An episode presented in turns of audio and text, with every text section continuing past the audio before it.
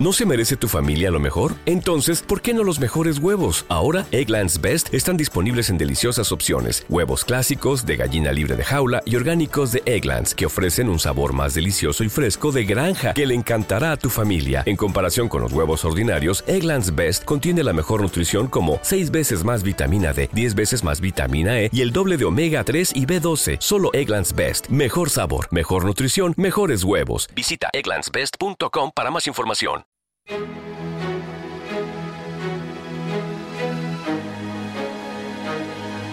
En Radio Intereconomía, la tertulia capital con Susana Criado. Es lunes, lunes 10 de mayo, arranca nuestra tertulia de mercados con cuatro gestoras internacionales. Nos acompaña Álvaro Antón. Álvaro Antón, ¿qué tal? Buenos días, bienvenido. Buenos días de lunes, muchas gracias. ¿Tu fin de semana qué tal, cómo ha ido? Bueno, pues muy bien. Ayer un, ayer un poco movido por, eh, por el último partido del Madrid, que estamos acercándonos al fin de, al fin de liga, mm. y acabamos con un 2-2, a lo mejor un poco, poco merecido. Eso se dirá con los, eh, lo dirán los árbitros, pero, eh, pero por lo general muy bien, muy bien. Sigue, sigue tiempo, este tiempo primaveral y, y que nos ha animado por lo menos el sábado. Álvaro Antones, Country Head para Iberia de Aberdeen Standard Investment. Gonzalo Regifo, ¿qué tal? Buenos días. Buenos días, Susana. ¿Tú qué tal? Pues todo bien, todo bien. Yo creo que aquí acostumbrándonos a, la primavera, ¿eh? a la primavera con tiempo bastante movido, ¿eh? y luego ya hablaremos de mercados que también están empezando a estar un poquito movidos también, ¿no? Uh. Pero todo, todo bien, todo bien. Ya me dirás si vienen curvas. Gonzalo Rengifo, director general de Pictet Asset Management en Iberia y Latinoamérica. Juan Ramón Caridad, ¿qué tal? Buenos días. Muy buenos días, muy bien. Bien. ¿Tu fin de semana algo especial has hecho, algo diferente? Llevar a los niños a probar el rugby mm. y luego a Sanadú, a ah. esquiar, así que ah. un poco de todo. Bueno, ¿y les ha gustado lo del rugby? Sí, es verdad que con cuatro o cinco años, más que rugby, es montanera. Ah, bueno. Es una de ah, pelea por el balón. Bueno, yo tengo al mío ahí emocionado con el rugby, está hecho un toro y, bueno, le, le, gusta, le gusta. Intenta hacerme placajes, que dice, pero todavía no lo consigue, ¿eh? todavía no lo consigue. Juan Ramón Caridad es director académico del Máster de Finanzas e Inversiones Alternativas FIA y nos acompaña Álvaro Cabeza. Álvaro, ¿qué tal? Buenos días. Muy buenos días, Susana. Buenos días a todos. Eh, los tuyos son pequeños, ¿verdad? Bueno, los míos cada vez menos, ya cerca de 7 y de 10. Con lo cual el sábado que, hizo muy bueno, como todos disfrutamos, pues también tratando de sacarle el, máximo partido al, día. De cansarles, de agotarles, ¿no? A ver si, si las pilas empiezan a bajar de ritmo. Pero cada vez aguantan más, es verdad, y no sé si yo cada vez un poco menos. Ah, bueno. Eh, bueno, eh, yo, yo muchas veces les busco detrás de la espalda, digo, ahora te tienen el cacharrito de las pilas para quitárselos un poco, pero no, no, eh, es tremendo. También es que están nuevos, Si lo encuentras, si lo encuentras me dices, por favor. Te, te mando una foto con las instrucciones, ¿no? Por favor. Álvaro Cabezas, Country Head para US de US Asset Management Iberia. Oye, primero momento de mercado. Eh, ¿Cómo lo veis? ¿Qué os preocupa? ¿Qué os anima? Álvaro, arranco contigo. Em, pues hombre, yo creo que es un momento histórico del mercado. Momento histórico, ¿por qué? Porque aunque, como dice Gonzalo, y es verdad, ¿eh? que está muy volátil, etcétera, etcétera, tenemos a Estados Unidos en máximos históricos. Europa cogiendo bastante en la cola de Estados Unidos. Eh, y sin embargo tienes los bonos de gobierno en mínimos históricos, en rentabilidades mínimas prácticamente históricas y adicionalmente a la gente eh, desde un punto de vista psicológico y de sensación mucho más eh, paralizado que esos momentos históricos de la renta variable. La verdad es que es un momento eh, es un momento raro, pero yo creo que es un momento muy muy importante. ¿Qué va a pasar de aquí en adelante? Bueno, pues lo va a marcar fundamentalmente cómo salimos del COVID definitivamente, em, ese ritmo de vacunación, cómo va llegando y que nos deja salir, em, y también dos partes que son importantes, que es fundamentalmente eh, el tema de la, de la inflación y cómo son esas guerras geopolíticas que, como ves, prácticamente han desaparecido. Con lo cual nosotros le damos un 30%, nuestro escenario más claro es un 30% de eh, fuerte crecimiento con cicatrices permanentes que van a ser aproximadamente un 3, un 3 barra 5% eh, de caída de producción a nivel mundial, porque las cicatrices van a quedarse ahí. Lo que ha pasado estos dos últimos años o este último año y medio es histórico y bueno, nos va a costar reponernos. Muy bien. Y eso será un poco de, tiempo. Eh, Gonzalo, tu diagnóstico. Bueno, yo creo que ahora mismo, eh, yo creo que es un buen momento, llegando en mayo, como dice el famoso refrán, que hasta el 40 de mayo no te quites el sayo. Yo creo que es buen momento para reflexionar un poco. Yo creo que nosotros ahora mismo lo que estamos viendo es que los mercados han corrido mucho, desde los mercados de renta variable, el mercado global eh, ya ha llegado a un 10%, que quizás es el objetivo que nosotros teníamos más o menos marcado de principios de año, que subiera un 10% el mercado en global. Y por tanto nosotros estamos empezando a, estar un poquito más cautelosos de forma táctica, porque es verdad que el fondo, y coincido con Álvaro, que el fondo es muy bueno, es decir, que estamos yendo a la reapertura económica, el tema de vacunación parece que va bien, pero estamos viendo signos, por un lado, la, la parte de política monetaria ya se está hablando más, eh, de forma más frecuente del famoso tapering, es decir, de relajación de medidas cuantitativas de compra de bonos por parte de varios bancos centrales, de hecho el Banco de Canadá ya lo ha empezado a implementar. Por otro lado, lo que estamos viendo es en China, los países asiáticos están ralentizando las expectativas de crecimiento, es decir, no va todo tan bien como parecía, eran los primeros de la, de la carrera, pero van un poquito menos fuertes. Es verdad que Estados Unidos va muy fuerte y, y Europa es rezagada, ¿no? Con lo cual yo creo que es momento a lo mejor de, tomarse un respiro, mirar un poco los temas y, bueno, y que poner un cierto cautela en las, en las carteras de momento de forma táctica no estaría de menos, ¿no? Juanra, tu turno.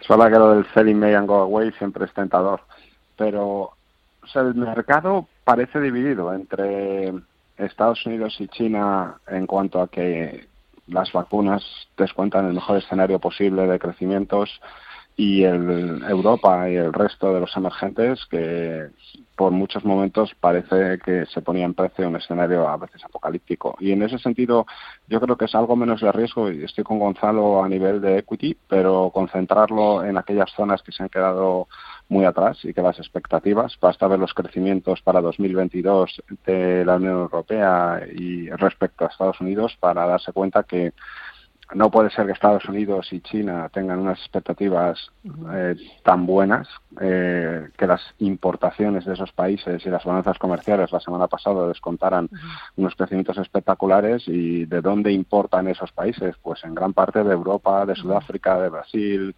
y, ahí hay una oportunidad. Es más, un poquito menos de riesgo concentrado en Europa y resto de emergentes que se han quedado muy atrás y empezar a buscar ideas para descontar que ya no solo Yellen sino Oli Rehn también cada vez son más aficionados a hablar de inflación para los próximos tres meses.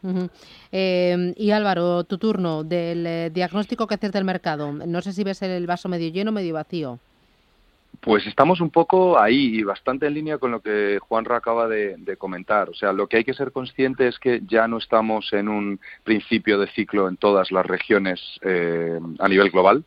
Con lo cual, eh, desde nuestro punto de vista, es el momento de ser algo más selectivos y, separar, eh, bueno, pues cuáles son esas regiones que ya han avanzado bastante, cuyos mercados han corrido mucho, con, cual, con cuáles se han quedado rezagadas.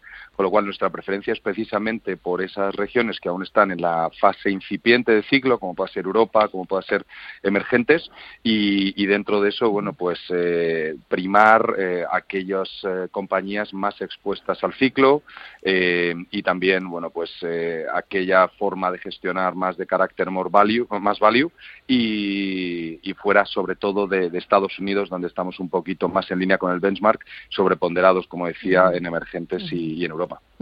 Oye, me ha parecido, Gonzalo, oír tapering. Eh, ¿No es demasiado pronto?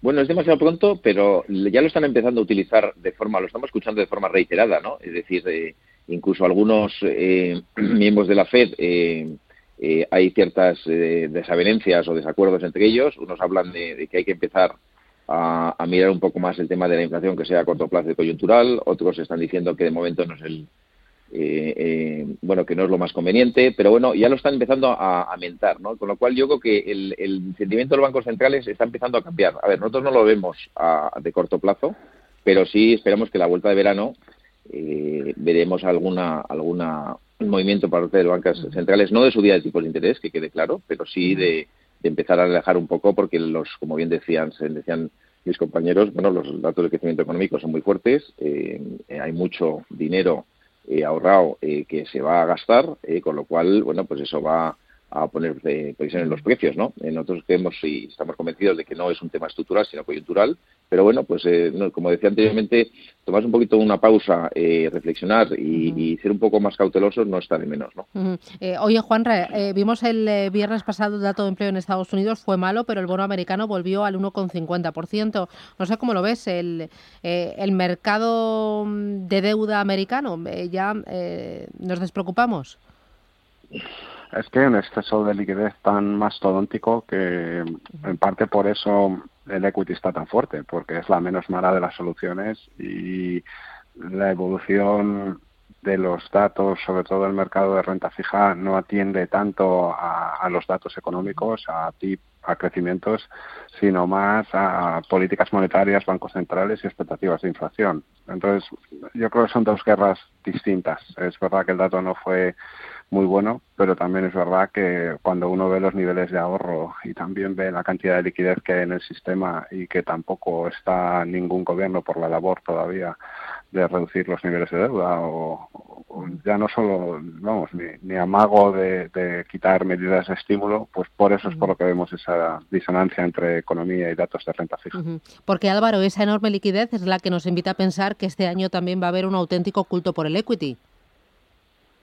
Absolutamente, es la, es la clase de activo eh, con, que está con mayor preferencia por parte del mercado, porque efectivamente, o sea, cuando miramos un espectro amplio de clases de activo, pues es que no hay demasiados más sitios a los que a los que acceder, con lo cual por ese lado sí que no nos cabe duda de que va a seguir siendo la clase de activo que, que goce de mayor preferencia por parte de los inversores a nivel global.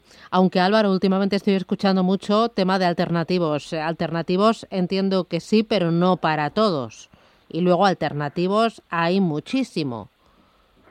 Bueno, eh, desde Aberdeen, por lo menos desde Aberdeen Standard, pensamos que puede ser incluso para todos, porque poco a poco lo que hay que buscar es un sustituto, de la renta fija con lo que acabamos de, hablar. Yo creo que mis eh, tres compañeros lo han dejado muy claro y hay que buscar un sustituto. ¿Y cómo se puede buscar un sustituto? Pues poco a poco ir metiendo a los inversores de forma líquida en productos USITS en, esos activos alternativos porque son necesarios para, para contrarrestar la posible inflación y para a lo mejor buscar ese carry o ese income o, ese, o ese yield de forma eh, trimestral, de forma anual, que te, que te daba la renta fija antiguamente. Estamos hablando de rentabilidades de 3, 4 o 5%, que no tenemos que irnos mucho más allá, pero, pero los activos alternativos, eh, que ya sean las infraestructuras, la telefonía, etcétera, etcétera, te pueden dar Em, las renovables te pueden dar esas posibilidades que te daba antiguamente la renta fija y eh, hay que ir hay que ir incorporándolas a las carteras desde mi punto de vista desde el punto de vista de Aberdeen que lo llevamos haciendo 10 años en Reino Unido poco a poco vía productos USITS y para prácticamente todos los inversores. Bueno, luego hablamos más en detalle de los alternativos. Me voy a la primera parada publicitaria, a la vuelta. Hablamos de oportunidades en alternativos si queréis, pero también en temáticas, porque veo que este año si no metes una temática en tu cartera es como que estás fuera de juego. Publicidad y me lo contáis. En Intereconomía, la tertulia capital.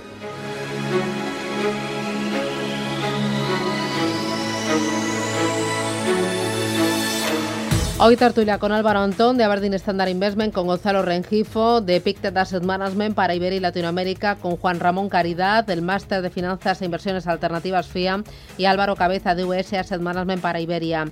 Eh, temáticas. Eh, Juanra, si uno no tiene una temática en cartera, ¿está fuera de juego? Eh, no.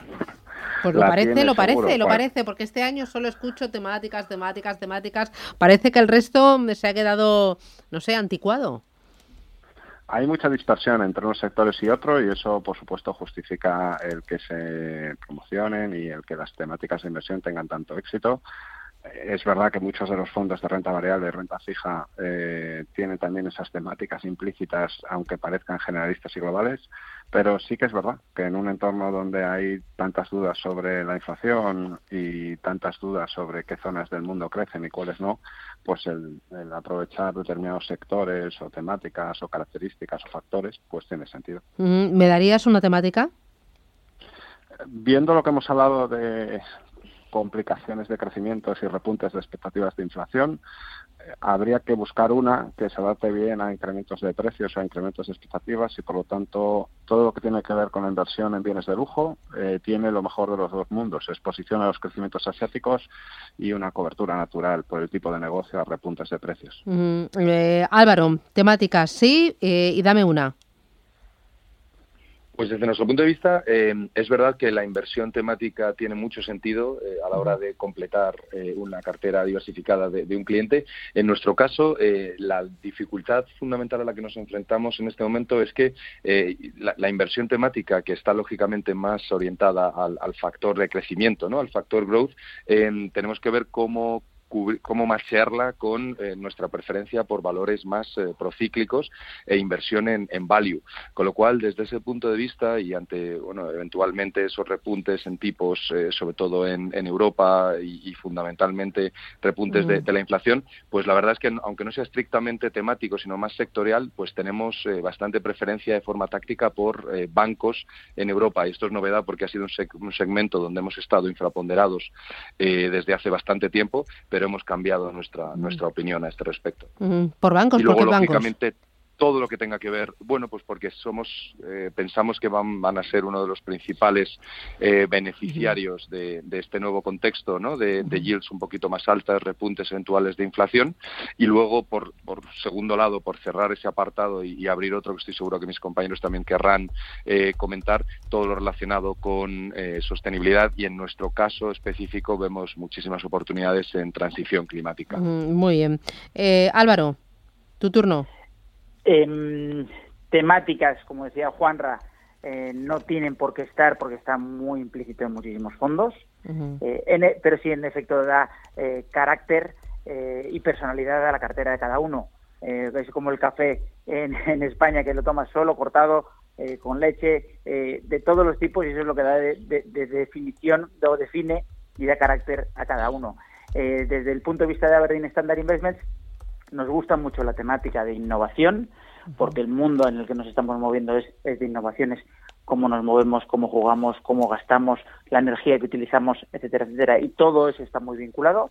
Y luego nos encanta eh, toda la temática de small y medium eh, companies, porque tienen, son los personajes o los actores de todas esas temáticas de las que hemos hablado y están son ajenas a las a las guerras comerciales no dependen de las cadenas de distribución y, y se, se está probando que meter un 15%, un 20% en, en cartera da una rentabilidad adicional con muy poquita volatilidad. Aproximadamente estamos hablando de rentabilidades de 4 puntos adicionales por año, con una volatilidad adicional del 0,5. Con lo cual, em, los, los small y medium companies desde Aberdeen Standard, la verdad es que gustan mucho con la innovación. Mm, muy bien. Y Gonzalo, temáticas eh, sí y dame una.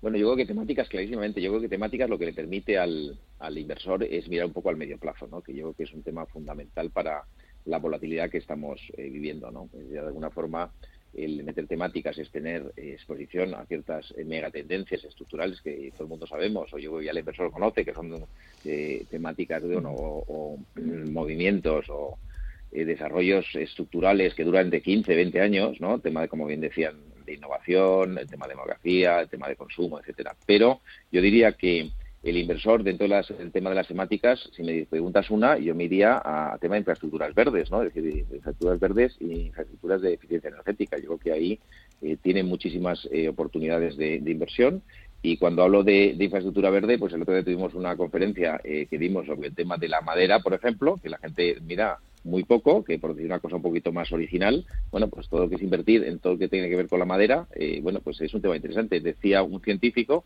que todo lo que se hace con el petróleo se puede hacer con madera, para que veamos un poco que a nivel de innovación también en un sector como es el tema de madera, eh, pues puede ser un tema muy interesante. ¿no? Oye, hablábamos antes de, alternativos, Álvaro. ¿Hay que introducir también alternativos en cartera?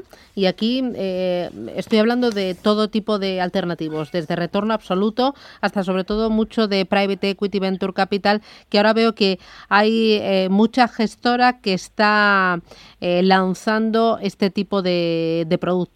A mí me vende la idea de que es para descorrelacionar, para mirar en el largo plazo, para aportar rentabilidad, que hasta ahora ha sido un elemento estructural en las carteras institucionales, mucho fondo de pensiones, mucha aseguradora, mucho family office y que poco a poco el inversor retail debe, debe incorporarlo. Pero a mí me parece, no sé, como un poco drogadura.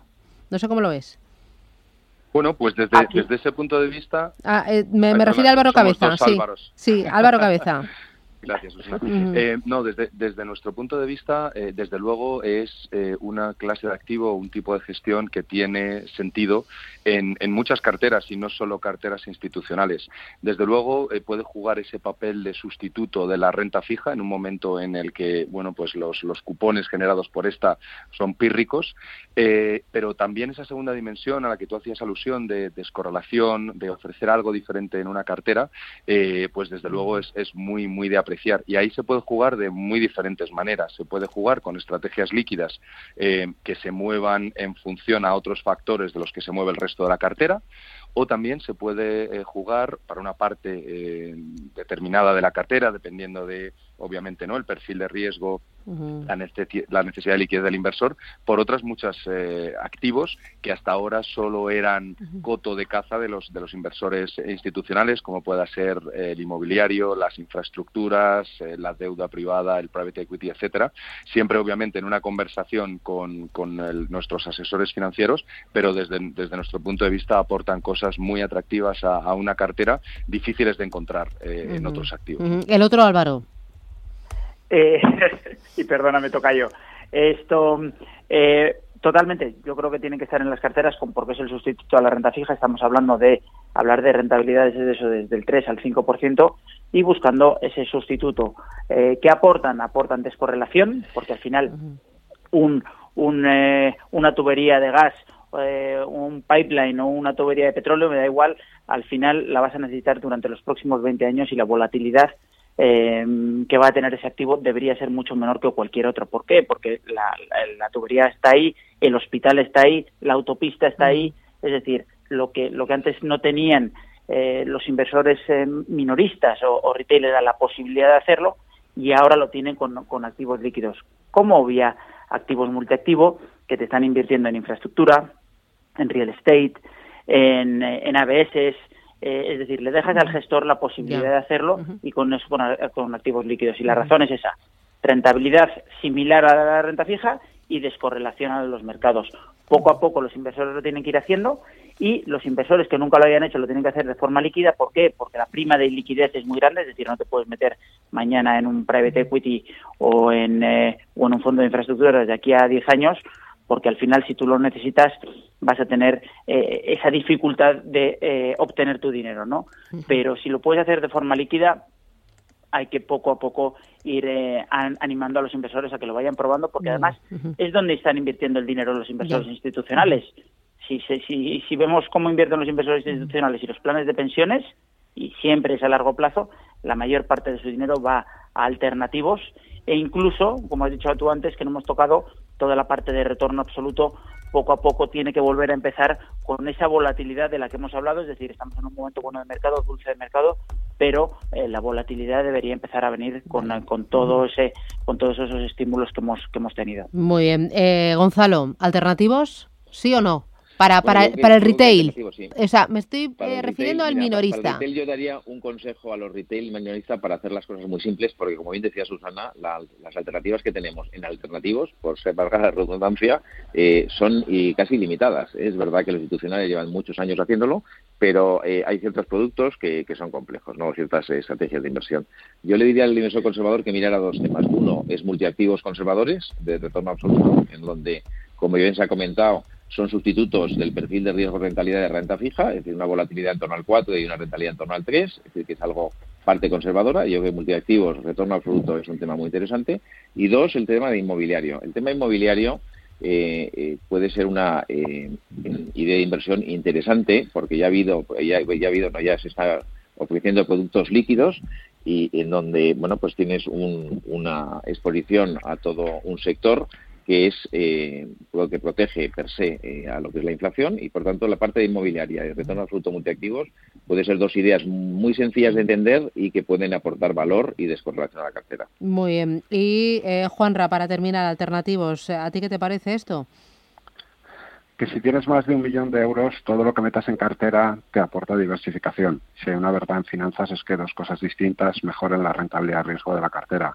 Pero si eres un retail, un particular, como muchos de los que nos oyen, al final meter más y liquidez cuando ya tienes la hipoteca encima, pues no sé si con la parte líquida de tus ahorros tiene sentido. Y yo veo muy útil a día de hoy los alternativos en la parte líquida para sacar partido a tres necesidades que el inversor tiene si suben los tipos de la, si sube la inflación van a subir los tipos de interés a largo y ahí las estrategias de global macro en renta fija son muy útiles. La tecnología deja grandes ganadores pero también grandes perdedores y ahí los fondos de long short son muy útiles para sacar ventaja de las dispersiones. Y lo tercero es que toda la inversión en materias primas, en productos ligados a seguro o, las infraestructuras que decía Gonzalo, aportan cupón, aportan carry que no hay en renta fija, que ni, renta, ni es fija. Y, yo creo que para eso es para lo que tienen los alternativos líquidos, más utilidad para el retail general. Muy bien. Eh, última paradita publicitaria y a la vuelta hablamos del enfoque sostenible de forma ya muy breve que vamos justitos. Publicidad y volvemos.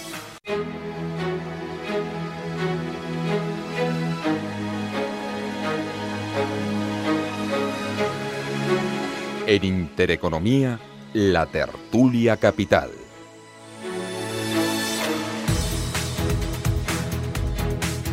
Álvaro Antón, arranco contigo. Sostenibilidad de forma breve, ¿eh? aquí a modo de titular larguito, pero titular.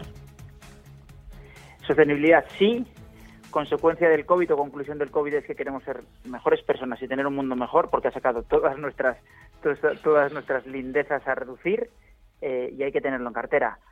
A mí en particular eh, me apasiona la inversión en impacto, que es artículo 9 SFDR, y que sabes cómo estás aportando. Son esas compañías, es renta variable, es invertir en compañías que te dicen, oye, mira, este año he acabado con, eh, me lo invento, 100 millones de personas eh, que no tenían agua todos los días, eh, 100 millones de personas que les he dado acceso a financiación, 100 millones de personas que les das acceso a luz, 100 millones, y eso te lo tienen que contar y dar datos y de forma eh, periódica, de forma eh, trimestral, semestral, anual, y, para mí en concreto es, eh, mm. es eh, lo que más me apasiona porque es un sustituto real en cierto modo no es un sustituto pero viene a ayudar mucho a lo que hacen los manos unidas los Cruz Rojas etcétera etcétera y, y, eso está hoy disponible para todos los inversores. Eh, Gonzalo sostenibilidad cómo bueno por qué yo creo que sostenibilidad clarísimamente es una política responsable de inversión, eh, porque invertimos, o la idea es invertir en empresas responsables eh, que de alguna forma cuidan no solamente los criterios desde el punto de vista de, respeto al medio ambiente, sino también lo que son eh, la relación con empleados y con la comunidad en la que trabajan, desde el punto de vista social y la parte de buen gobierno corporativo, con lo cual ya se ha visto en los últimos años que invertir en empresas responsables es caballo ganador. Entonces yo diría que sí, clarísimamente, el tema de sostenibilidad y como bien decía eh, Álvaro, yo creo que ahora mismo el inversor tiene la ventaja de que le pueden informar eh, de cuál eh, son los efectos de su de su de su inversión, con lo cual precisamente tiene que ser parte estructural de las carteras. ¿no? Juanra, esto de la sostenibilidad es como lo de las temáticas. Si no lo tienes, estás fuera de juego. Sí, lo demandan los clientes, lo exigen los reguladores y es obligatorio, es como el control de riesgo a día de hoy, está fuera de discusión. Ni tendencia ni novedad, es, es parte de los ejercicios obligatorios que toda gestora tiene que hacer. Y Álvaro, eh, cabeza, pon el punto final. Absolutamente. Yo creo que ya el tema de sostenibilidad ya no es cuestión de sí o no, sino de, cuánto y cómo, ¿no? Entonces, desde, desde el punto de vista de, de VS Asset Management, pues lo que estamos enfocados es en desarrollar una serie de estrategias que ofrezcan la posibilidad a nuestros clientes de invertir en cualquier clase de activo y en cualquier región, pero con un foco muy fuerte en todo lo relacionado con, transición climática. Y algo muy importante es no solo enfocándonos en aquellas compañías que ya son cinco estrellas en este caso, sino eh, ayudando a aquellas que todavía no están ahí, bueno, pues en ese camino, en esa, en esa transición hacia la excelencia mm. climática, cero emisiones, etcétera, etcétera. Con lo cual, un camino apasionante y muy, muy interesante. Y que nos vamos. Álvaro Antón, Gonzalo Rengifo, Juan Ramón Caridad, Álvaro Cabeza. Gracias, cuidaros mucho y a por el lunes. Feliz semana. Adiós, chao.